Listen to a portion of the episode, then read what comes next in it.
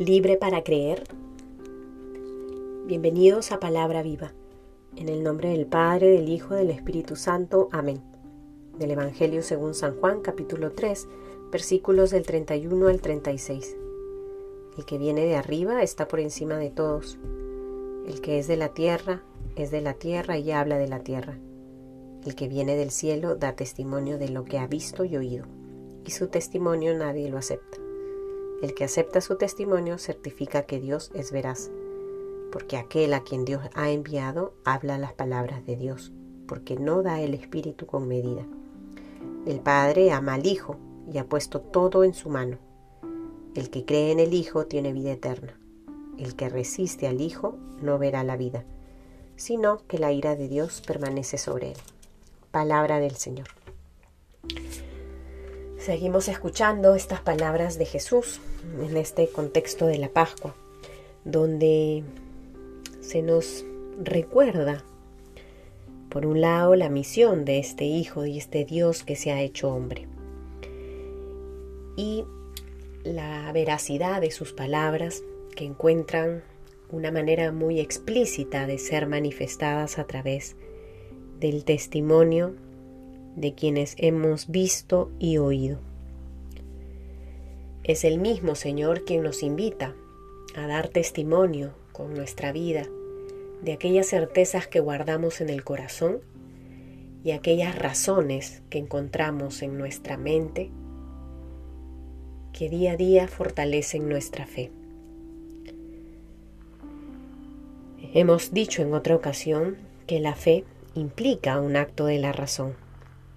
Hay verdades que hemos decidido creer y nuestras opciones de vida se han visto fundadas en este ejercicio de la razón que se complementan con las experiencias tan humanas y sensoriales que podemos haber encontrado en nuestro camino de fe, en nuestro camino de vida cristiana.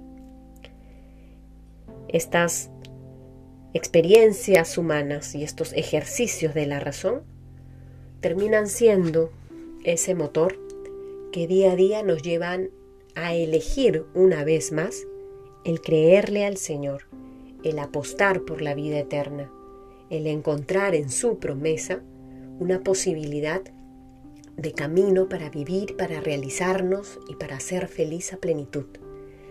El mismo Jesús en el versículo final que hemos proclamado dice, el que cree en el Hijo tiene vida eterna. El que resiste al Hijo no verá la vida, sino que la ira de Dios permanece sobre él. Dios, queridos hermanos, no nos ha creado para que seamos infelices. Dios no se ha hecho hombre para juzgarnos. Dios nos ha creado para por amor, para que amemos y en el amor nos realicemos como personas y seamos felices. Dios se hizo hombre no para juzgarnos, no para condenarnos, sino para salvarnos. Esto lo hemos escuchado en otros versículos del Evangelio que hemos ido leyendo en estos días. Pero sin embargo estos versículos finales son claros. El que cree en el Hijo tiene vida eterna. El que resiste al Hijo no verá la vida. El que resiste al Hijo no verá la vida. No significa entonces que Dios está contradiciendo. ¿Cómo puede ser posible que si Dios se ha hecho hombre para salvarme, me está imposibilitando para ver la vida, pues es que no es Dios el que nos está imposibilitando no participar de la vida eterna, sino que muchas veces son nuestros propios actos. Es consecuencia de nuestra libertad mal ejercida, que buscamos, optamos por no creer en el Hijo y más bien resistirnos a Él y sus verdades. El amor de Dios no nos excluye de la salvación. Es el hombre, somos nosotros mismos, quienes optamos tantas veces por autoexcluirnos de la salvación. Que el día de hoy, queridos hermanos, al contemplar, meditar este texto, podamos tomar conciencia de la libertad con la cual el Dios nos ha creado.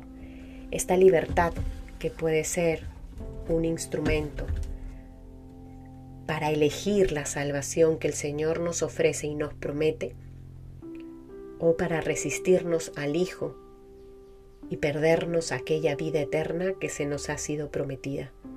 En el nombre del Padre, del Hijo y del Espíritu Santo. Amén.